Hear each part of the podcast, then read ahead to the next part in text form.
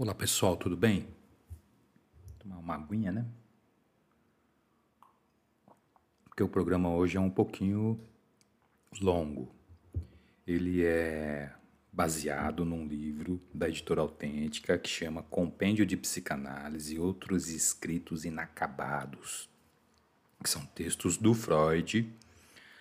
Nesse caso, são textos que tratam da psique humana, do psiquismo, do sonho, entre outros temas que eu vou falar aqui num apanhadão geral, para que a gente passe a entender um pouco mais uh, o que é essa psique humana, como Freud chegou nisso, como ele defendeu, por quê. Uh, outras pessoas, obviamente, já falavam sobre isso, mas não tiveram a talvez a coragem, o ímpeto que o Freud teve em trazer isso à tona, né, em mexer nessa, uh, nessa casa de marimbondo, nesse vespeiro. Então, isso foi uma das questões que fez com que ele batesse de frente com a medicina tradicional da época, com os médicos da época, né? inclusive o médico, o próprio médico que atendia ele, né? o professor dele e tal. E aí, vamos lá, né? Nesse primeiro momento, uh, a gente vai lidar aqui com a história do, do psíquico, a natureza do psíquico, né? E o Freud dizia que a psicanálise ela estava muito mais próxima de um pensamento filosófico, não exatamente da filosofia, né, do, do que até da alquimia, assim como outros psicanalistas entendem e defendem, do que da própria medicina tradicional. E isso vai se justificar por meio do resultado na clínica, por meio da transformação no comportamento das pessoas que se propõem a enfrentar essa travessia, essa jornada analítica, né? E por si só esses resultados já podem dar um sinal da eficácia e da existência né, dessa coisa que o Freud chamou de inconsciente. Então a gente vai lidar muito aqui com essa questão do inconsciente, do consciente, né, do pré-consciente, mas eu não vou entrar nesses detalhes. E aí o Freud disse que esses determinados estados anímicos da vida anímica, da psique humana, da alma, né, que também pode ser chamado de afeto, eles influenciam diretamente no corpo e, consequentemente, nas doenças que, que se manifestam no corpo. E aí ele traz alguns exemplos para explicar isso. Né? Os afetos depressivos, por exemplo, de preocupação, de luto, né? eles vão influenciar num determinado estado de doença. Os afetos de felicidade, eles têm, por outro lado, né, a, a incumbência de, de recuperar e potencializar a vida. E o Freud vai enfatizar né, que, na medida que ele vai, vai avaliando as dores, uh, que geralmente são associadas às questões físicas, né, uh, deve levar em consideração o estado anímico da pessoa, a psique humana, o estado psíquico. Ele tem um texto de 1890 que ele escreve sobre o tratamento anímico e vai descrever como que parte da alma, o que parte da alma. Ele sugere né, como meio essencial e fundamental para que isso uh, venha à tona a palavra é por isso que a psicanálise clínica, ela se dá por meio da palavra, do que você fala, do que eu falo para o meu analista, falei, do que você fala para o seu analista. E isso é praticamente um chute na boca do estômago de qualquer cientista, principalmente da época, ainda hoje é. E o Freud ele dizia que as formas de sofrimento e as patologias eram geradas, geralmente associadas à influência da oscilação de ânimo e preocupação. Esses afetos depressivos os afetos, e os outros afetos de uh, felicidade, né, é o que vão uh, fazer com que o ser humano seja mais feliz, seja mais triste, né, tenha mais doença, menos. Né. Então, o equilíbrio está nisso, na saúde mental. E aí o Freud chega ao conhecimento do aparelho psíquico. Né? Como? Abre aspas. Por meio de um estudo do desenvolvimento individual do ser humano. Fecha aspas. E aí ele começa a dar nome. Ele vai chamar de isso, ou id, que está ligado diretamente ao inconsciente. Dependendo da tradução, a tradução uh, do original do Freud é isso. E aí foram traduzindo para id, foi o que ele descobriu nesse primeiro momento. E esse isso, né, no inconsciente, ele é preenchido das heranças da família, desde a barriga ao nascimento e mais alguns anos pela frente. Ela vai englobar as pulsões, especialmente. O isso, o inconsciente, o isso que está no inconsciente, na verdade, o isso não é o inconsciente, mas ele está no inconsciente. Talvez ele seja o inconsciente, não propriamente, o isso, o id, é a parte mais antiga do aparelho psíquico e continua sendo a de maior importância para toda a nossa vida. E aí, esse isso, esse id, ele vai sofrer uma influência externa do mundo exterior, do mundo real, assim como o social interfere na, na vida, na saúde mental na nossa vida é, psíquica, anímica. É o que nos cerca todo dia, né? Trabalho, família, vizinhos, amigos, né? Familiares. E isso tudo né, faz com que parte do isso ele vai passar a ter um desenvolvimento especial. O Freud dizia, né, abre aspas, do que originalmente era uma camada limítrofe com o exterior, equipada com órgãos de captação dos estímulos e com dispositivos de proteção contra estímulos.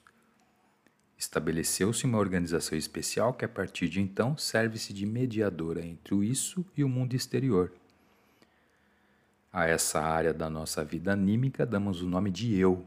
Então ele identificou o isso, o id, que a partir da interferência né, do mundo externo, da influência do mundo externo, tinha que ter uma, uma, uma forma de lidar tanto com as demandas, né, as pulsões do que vinham do inconsciente por meio do isso, né, e o mundo real. Nem tudo você pode, pode fazer, né? E aí ele dá o nome de eu. E quais são as principais características do eu? Né?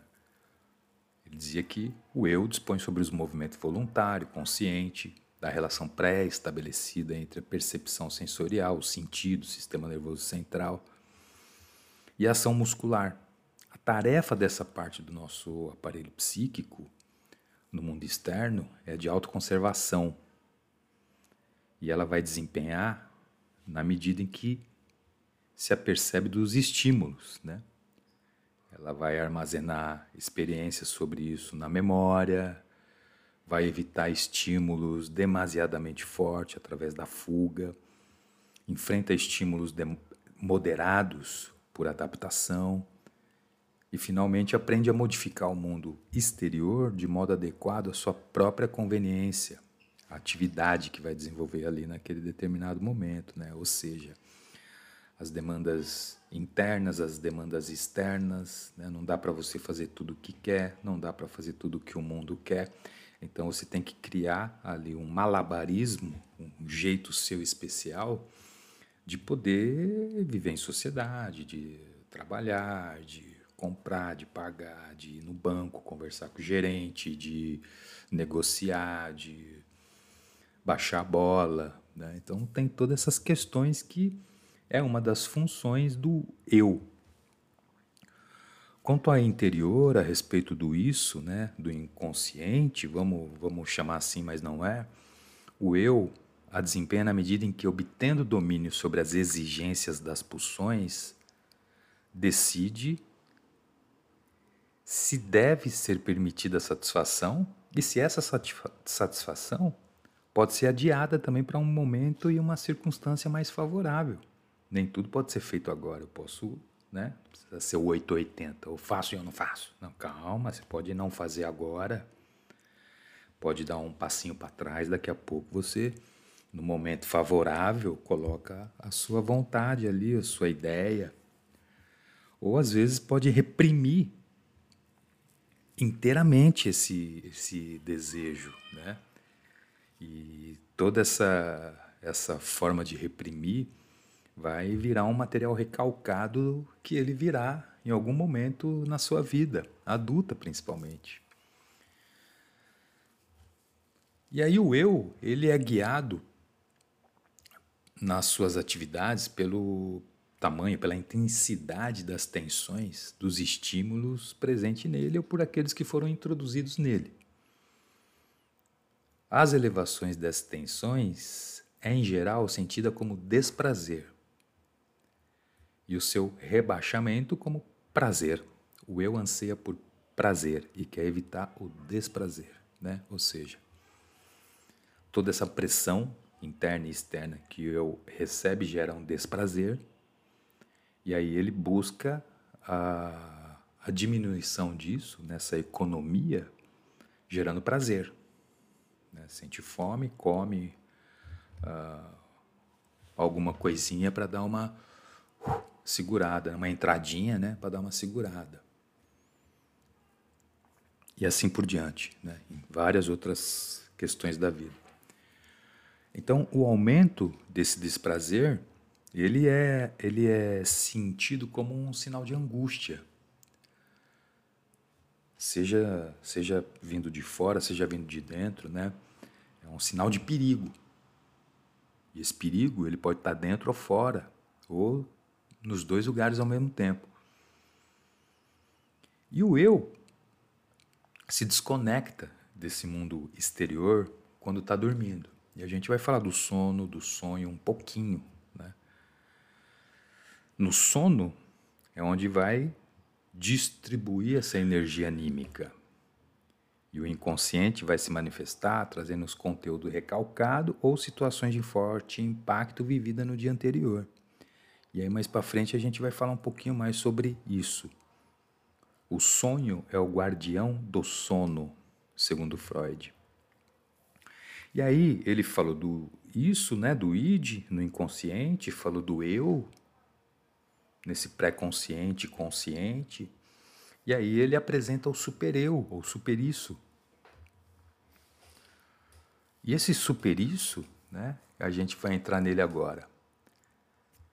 A, a relação prolongada entre os nossos pais, né, os filhos e pais, e o resquício desse período longo de convivência, dessa dependência desses pais, vai formar no eu essa instância especial, segundo Freud, que chama supereu, que faz com que a influência desses pais fique presente por muito tempo na mente, até a vida adulta, até quase sempre, talvez sempre. Você que vai fazer a intermediação entre isso, eu e super eu, de uma maneira que as coisas aconteçam menos traumática. Não só os pais foram esses influencers na tua vida, né? tem vários outros. Né? Tradição da família, raça, povo, uh, tudo que foi transmitido por eles, as exigências da vida em sociedade, os sucessores dos pais, professor, médico, político, padre, pastor, uh, pessoas bem intencionadas, às vezes uns vão uh, substituir pelos pais, tem gente que vai substituir por outros é, não tão bem intencionado, mais ditador, mais radical. Né? A gente tem visto isso atualmente aí na política, né? E aí o nome de, dessa, dessa coisa toda é o supereu, essa instância especial, julgadora. Então já vimos isso, eu e agora o supereu, três instâncias na mente humana que a gente precisa conhecer antes de sair fazendo um monte de besteira pela vida, né? Às vezes você fala assim, caramba, não sei por que, que eu não fiz tal coisa, cara, tinha, podia ter feito, por que, que eu não fiz, né? Porque talvez essa instância né, ficou ali na sua cabeça, não faz, isso não vai dar certo, isso não é legal, você, pô, você vai se dar mal, cuidado, já te avisei. Isso é fala desses pais, cara, que o tempo todo limitaram, barraram, né, uh, influenciaram negativamente para que você tivesse uh, potência, ânimo, coragem. Né? E aí,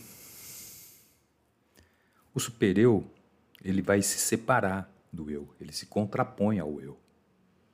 Tem as pulsões do inconsciente, lá do isso, né, do id, o eu vai tentar se manifestar e o supereu já vem logo. Isso não vai dar certo, isso não é para você, você não, tá, não vai, não faz, não pode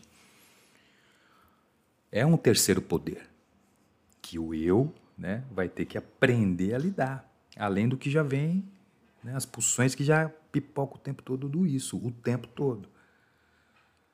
E aí ele tem essa oposição. Você tem as pulsões do isso, que deseja o tempo todo, você tem a oposição do super-eu. Né? E aí você vai ter que encontrar o teu jeito de lidar com isso. Para, você que está escutando, para para pensar um pouco nisso, né, para ver se não é assim que a sua mente funciona. Então, uma ação do eu, ela pode ser correta quando ela supre as exigências do isso, do supereu e da realidade. Né, ela vai lograr, ela vai, vai, vai tentar conciliar entre si as exigências das três instâncias. O eu seria o maestro dessa banda, para cada um não toque de um jeito. Né? Então, o eu é o seu maestro. Freud, Freud dizia que era o era quem segurava na, na ali na, na parada da, da carruagem, né? quem guiava a carruagem, porque senão cada cavalo vai para um lado. Então, se tem ali o cara que segura ali o, o babado da carruagem, né? dá uma direção para o negócio.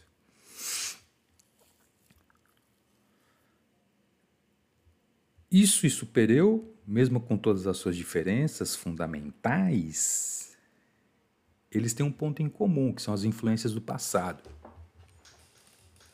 O isso, as heranças da família, as tradições e tal. E o supereu, em essência, as recebidas dos pais e dos substitutos dos pais. E o eu, ele já vai ser determinado diretamente pelo atual, pelo ocidental. Certo? E aí vamos falar um pouco das pulsões. A gente não pode esperar que o isso, as pulsões que vêm do inconsciente, nos proteja do perigo que ele mesmo acaba nos colocando. Essa tarefa é do eu, do maestro, do cara da carruagem. Porque o isso é puro desejo, satisfação. Freud disse o seguinte: o poder do isso expressa o verdadeiro propósito vital do ser humano: viver. O que é a vida? Viver. E esse eu, ele tem que encontrar, descobrir uma maneira de, se satisfazer mais dentro do, do adequado, mais propícia para o momento, para a realidade do mundo, né? E aí o superior apresenta suas armas, tentando de todas as formas barrar, impedir, restringir, de todas as possibilidades possíveis que ele encontrar para restringir a sua satisfação. O Freud chama de, de pulsões as forças que a gente supõe existir por trás das tensões motivadas pelas necessidades do isso. As pulsões representam as exigências corporais feitas à vida anímica, à psique. São de natureza conservadora, mesmo que seja com objetivo específico. Existe um número indeterminado de pulsões. As pulsões pulsam o tempo todo, segundo Freud. E elas podem mudar a meta por meio do deslocamento. Ela pode, pode se substituir nos casos em que a energia de uma pulsão passa para outra. E aí o Freud, após uma grande discussão sobre pulsões, vai decidir entre Eros e pulsão de destruição, pulsão de vida e pulsão de morte. Quais são os objetivos de Eros, ou pulsão de vida? Sempre produzir maiores unidades e assim mantê-las. Ligação faz a ligação. A pulsão de destruição, qual é o objetivo? O contrário, é desligar. É a dissolução dessas conexões, destruir as coisas. Pulsão de destruição tem como objetivo final levar o organismo vivo a um estado inorgânico, paradão. Por isso, também é chamada de pulsão de morte. Se a gente levar em consideração que o vivo surge após o inanimado e que dele é decorrente, segundo Freud, então a pulsão de morte aspira pelo retorno a um estado anterior, que é o inanimado. Então o tempo todo ela vai te querer conduzir para esse estado.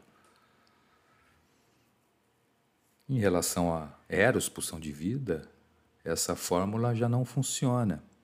O Freud vai dar um exemplo da biologia, onde ambas as pulsões atuam contrariamente entre si, mas por outro lado se combinam. Ele dá o exemplo da alimentação, né? o ato de comer, você destrói o objeto, mas com a finalidade de incorporar para dentro de si para se manter forte, né? com vida e tal. Por outro lado, ele fala do ato sexual, que é uma agressão com a intenção mais íntima de unificação, ligação, conexão. Não sei se vocês estão entendendo até agora, mas espero que sim e eu estou gostando. Espero que vocês estejam gostando também, certo? Quem chegou agora, estou falando sobre o psiquismo, a partir da psicanálise freudiana, né, que foi estudado no livro Compêndio de Psicanálise, da editora Autêntica. E acho que vale a pena a gente conhecer um pouco mais sobre o funcionamento da mente humana. Nós não somos só cérebro e corpo. Existe algo além disso que foi o que o Freud trouxe e eu estou aqui tentando falar sobre isso, certo?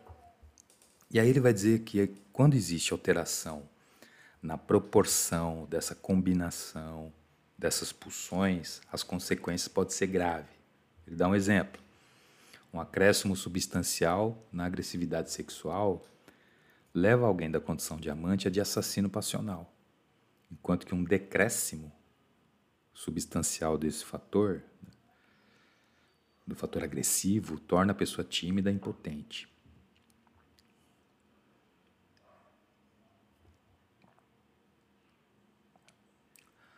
Bom, ele vai chamar essa energia que vem de Eros de pulsão de vida, de libido, a energia que vem de Eros, hein? de libido. Já para a pulsão de morte, ele não teria encontrado um termo né, para isso, para qualificar.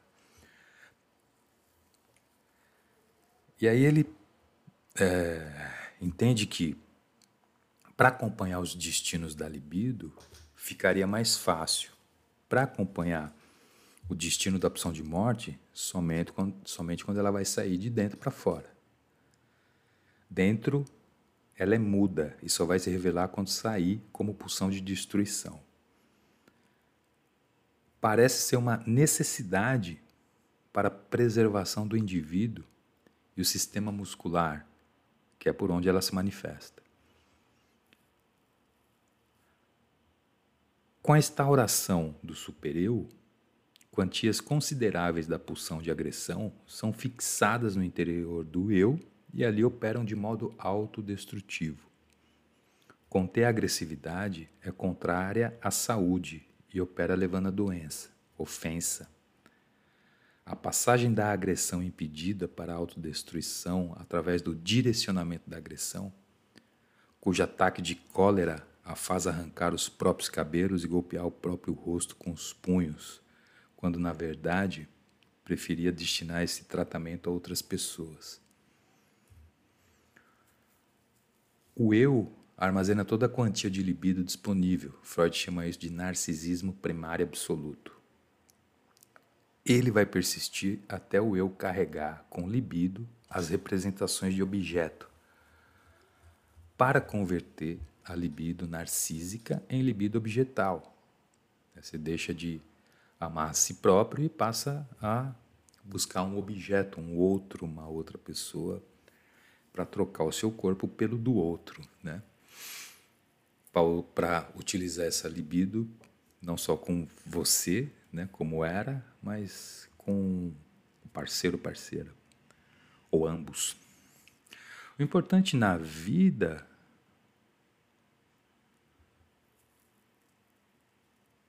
é, é importante, desculpa, eu escrevi e eu mesmo me enrolei. É importante na vida a mobilidade da libido, ou seja, a facilidade com que ela se transfere de um objeto para o outro. Existe a fixação da libido em certos objetos que pode perdurar por toda a vida. Depois a gente pode falar sobre isso. Pô, mas Freud fala muito disso, da fixação num determinado ponto da sua vida ali na infância que você carrega para toda a sua existência, mas que isso pode ser é, trabalhado na análise. A excitação sexual é uma parte da libido, que vai brotar de zona erógena, tal, espalhado por todo o corpo, certo? E aí ele vai falar da função sexual. Na concepção mundana, normal, corriqueira sobre a vida sexual, a visão é aquela dominadora, estreita, que consiste em penetração da sua genitália na outra do sexo oposto. Ah, nas palavras do Freud, né, as preliminares são ligadas à puberdade e, quando adulto, sexo somente para reprodução. Freud diz tudo isso aqui, né? Eu só tornei mais inteligível, né? Ele fala da concepção normal, entre aspas, né? É normal pro para quem acha que isso é o normal, talvez para a igreja seja normal você ter esse tipo de sexo somente para reprodução. Ponto. E preliminar são ligadas à puberdade, né? Não tem nada a ver com a vida adulta, porque adulto é só para fazer filho, bem raso, né? Tipo animal. E aí ele vai falar o seguinte: que é curioso haver pessoas que só sentem atração por indivíduo do mesmo sexo. Ele fala que é igualmente notável, Freud, quando os que chamamos de pessoas perversas saciam seus desejos sexuais de uma forma não usual. E ele fala também que é digno de nota que algumas crianças, consideradas por essa razão degenerada, mostram desde muito cedo interesse pelas suas partes íntimas, né? e alguns indícios de excitação dessas partes. E a psicanálise, ela é totalmente contra essa visão muito tacanha e reducionista e pequena da vida sexual. Para ela, é uma visão careta, na verdade, né? que limita, moralista, né? acho que eu já falei, tô lendo aqui, falei sem ler, aí acabei repetindo. Me desculpa por isso, cara. Que o sexo é somente para fazer filho para a mamãe cuidar. Isso é careta. Isso não existe, cara. E aí o Freud joga uma camisinha no ventilador. Né? Ele vai falar o seguinte: a vida sexual não começa somente com a puberdade, mas se inicia com claras manifestações logo após o nascimento. Ele diz também: é necessário diferenciar nitidamente os conceitos de sexual e genital. O primeiro é o mais amplo e compreende muitas atividades que nada têm a ver com a genitália. E ele foi, acho que, o primeiro cara a falar sobre isso, ou que teve coragem de colocar isso no papel. Eu não conheço, pode ser que tenha outros ou outras pessoas que falaram, outras mulheres ou homens que falaram sobre isso, mas eu li o Freud falando sobre isso. Não tive a oportunidade de ver outra pessoa falando. Pode ser que tenha. O Freud era um cara que buscava informação sobre a psicanálise, a teoria dele em vários lugares, vários campos. leu muita gente boa, muito psiquiatra bom, né? muito filósofo bom. Né? É que esses caras foram se perdendo com o tempo. Hoje você tem meia dúzia de psiquiatra bom, meia dúzia de filósofo com pensamento bacana também e tal. E ele diz também que a vida sexual abrange a função da obtenção de prazer das zonas do corpo que são colocadas posteriormente a serviço da reprodução. E ele fala do primeiro órgão que se apresenta como zona erógena e coloca, a partir do nascimento, uma exigência da sua libido ao psiquismo, que é a boca, certo? A boca é o primeiro órgão. Ele fala que toda atividade psíquica se prepara para trazer satisfação às necessidades dessa zona da boca, que tem várias boca, né? Tem várias partes, tem lábios, tem língua, tem palato, tem né?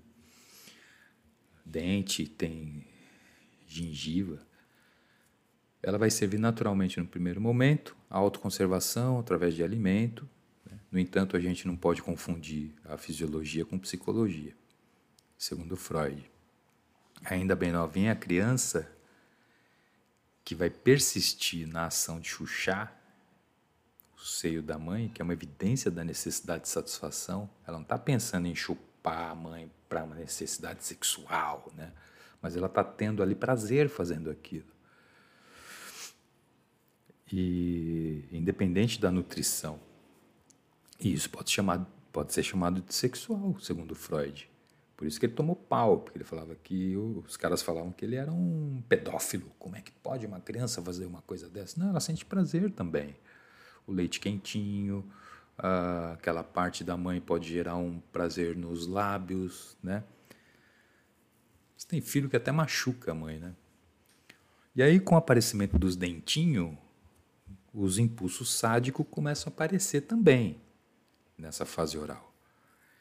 E logo em seguida, né, essa dentição, a criança vai entrar numa outra fase que é a anal sádica onde a satisfação ela vai ser buscada pela agressão na função da excreção, pelo uso do esfíncter.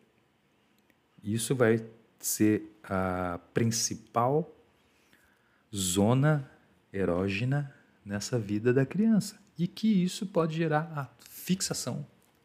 Pode ser a fixação pode se dar nesse momento da boca, se essa zona erógena, Pode ser nesse momento do esfíncter, de prender, de soltar, de segurar, de ainda saber usar isso a favor dele e para manipular pai e mãe. E é durante a fase fálica, na sexualidade da primeira infância, que ela alcança o apogeu e se aproxima também do seu declínio, né? A sexualidade. É nessa fase que meninos e meninas, que têm destinos de, distintos, né, ambos começam a colocar sua atividade sexual a serviço da pesquisa sexual, em busca da batida perfeita. Né? É por isso que relacionamentos que começam com 15, 14 anos de idade e pô, as pessoas ficam 30 anos junto, chega um momento que fica meio estranho. Fala, Caramba, será que eu não quero conhecer ninguém mais, só esse cara, só essa garota, né? É um pouco limitante também, né? Tem que parar para pensar nisso às vezes, talvez experimentar um pouco mais, fazer experiências, né? Uh, durante esse período pode ser interessante. E aí ele vai dizer que essa organização completa da sexualidade ela é alcançada na puberdade, que é a quarta fase, a genital. É aí que vai estabelecer alguns, algumas paradas, né? As cargas libidinais da primeira infância vai permanecer retida. Outras são incorporadas na função sexual como ações preparatórias e auxiliares, as chamadas preliminares, coisa que os caretas já não curtem mais. Outros anseios excluídos da organização são absolutamente reprimidos, recalcados, ou experimentam outra aplicação no eu, configuram traços de caráter e sofrem sublimação com o deslocamento da meta. E aí terminando essa parte da função sexual, se tiver pergunta, faça por escrito, para a gente tentar destrinchar melhor algumas partes, que eu estou trazendo aqui a, a ideia do funcionamento do psiquismo, né? Na vida, a partir lá da infância, boca, isso, eu, super-eu, esfíncter, puberdade, genitália, sexo tal. Como que a cabeça do, do caboclo funciona, né? Não é só cérebro e corpo, né? Senão a gente faz aquilo que os caretas falaram, né? Ah, sexo é só para reprodução, trabalho, volto para casa, fez a comida, tá?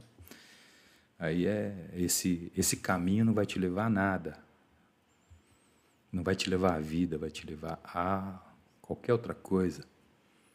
Sobre os sonhos, o Freud diz o seguinte, que o que a gente lembra na verdade como sendo sonho, né, quando a gente depois que a gente acorda, não é de fato tudo que a gente sonhou, que aconteceu ali, mas é um resquício, é uma fachada do que a gente sonhou. Só que tem alguns pontos que são marcantes no sonho, né? E aí ele passa a fazer estudo, é, pesquisas e estudos prolongados sobre isso. E ele vai mostrar como o material inconsciente do isso, né, que é originário lá do isso e recalcado, coisas que você pensou em fazer e não fez, não chegou nem a ir para o campo do consciente, mas que você já reprimiu antes mesmo disso, e que são originários de lá também, né? eles vão se impor ao eu no sonho. Eles se tornam pré-consciente.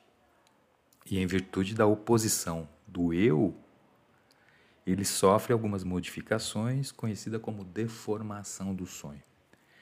Freud também vai dizer que há duas espécies de ocasião para se dar a formação do sonho é um desejo inconsciente reprimido que encontra forças para, durante o sono, se fazer valer no eu. O eu está dormindo nessa hora. O objetivo, lembra que a gente leu lá atrás, do sono, é fazer, garantir um bom, o sonho te garante um bom sono, né? O eu descansa, a energia se renova, tal. E aí o id, o isso, o inconsciente, ele encontra força, principalmente o reprimido, para durante o sono se mostrar, não é? Essa é uma das formas. A outra é um anseio residual da vida desperta, ou seja, alguma coisa que você viveu no dia anterior e que te trouxe um certo impacto, que ganha força também com esses elementos que estão inconsciente para aparecer no sonho. E aí, portanto, os sonhos são oriundos do isso, do inconsciente, ou do eu, né? daquilo que você viveu no dia anterior, que ganha força a partir do que está lá inconsciente. Então, sempre vai ter o inconsciente no sonho. O Freud também dizia que o sonho é a realização de um desejo. O que pode, o que é uma satisfação para o isso inconsciente, pode, por isso mesmo, ser motivo de angústia para o eu. Vale a gente pensar um pouco aqui que isso que eu estou falando sobre o sonho, eu estou trazendo parte de alguns escritos do Freud, que uh, alguns inacabados, mas que ele escreveu durante a vida dele, uh, que se encontra em algum em algum final de algum livro. E aí esse compêndio, ele traz esse apanhado geral sobre psiquismo. E aqui ele falou sobre sonho, um textinho que tinha lá no, no texto sobre narcisismo lá de repente. Então, aí eles fizeram esse compêndio, né? E o Freud diz o seguinte: demonstrou-se que os mecanismos inconscientes que conhecemos pelo estudo do trabalho do sonho e que nos esclareceram a formação do sonho são os mesmos mecanismos que também nos proporcionam o entendimento das enigmáticas formações de sintoma. Então, o sonho deu base para que ele trabalhasse a questão da neurose, da psicose, da perversão. E isso prova a teoria do inconsciente. O sonho prova a existência de um algo que está em nós, do qual a gente não conhece, mas que a gente sabe que existe.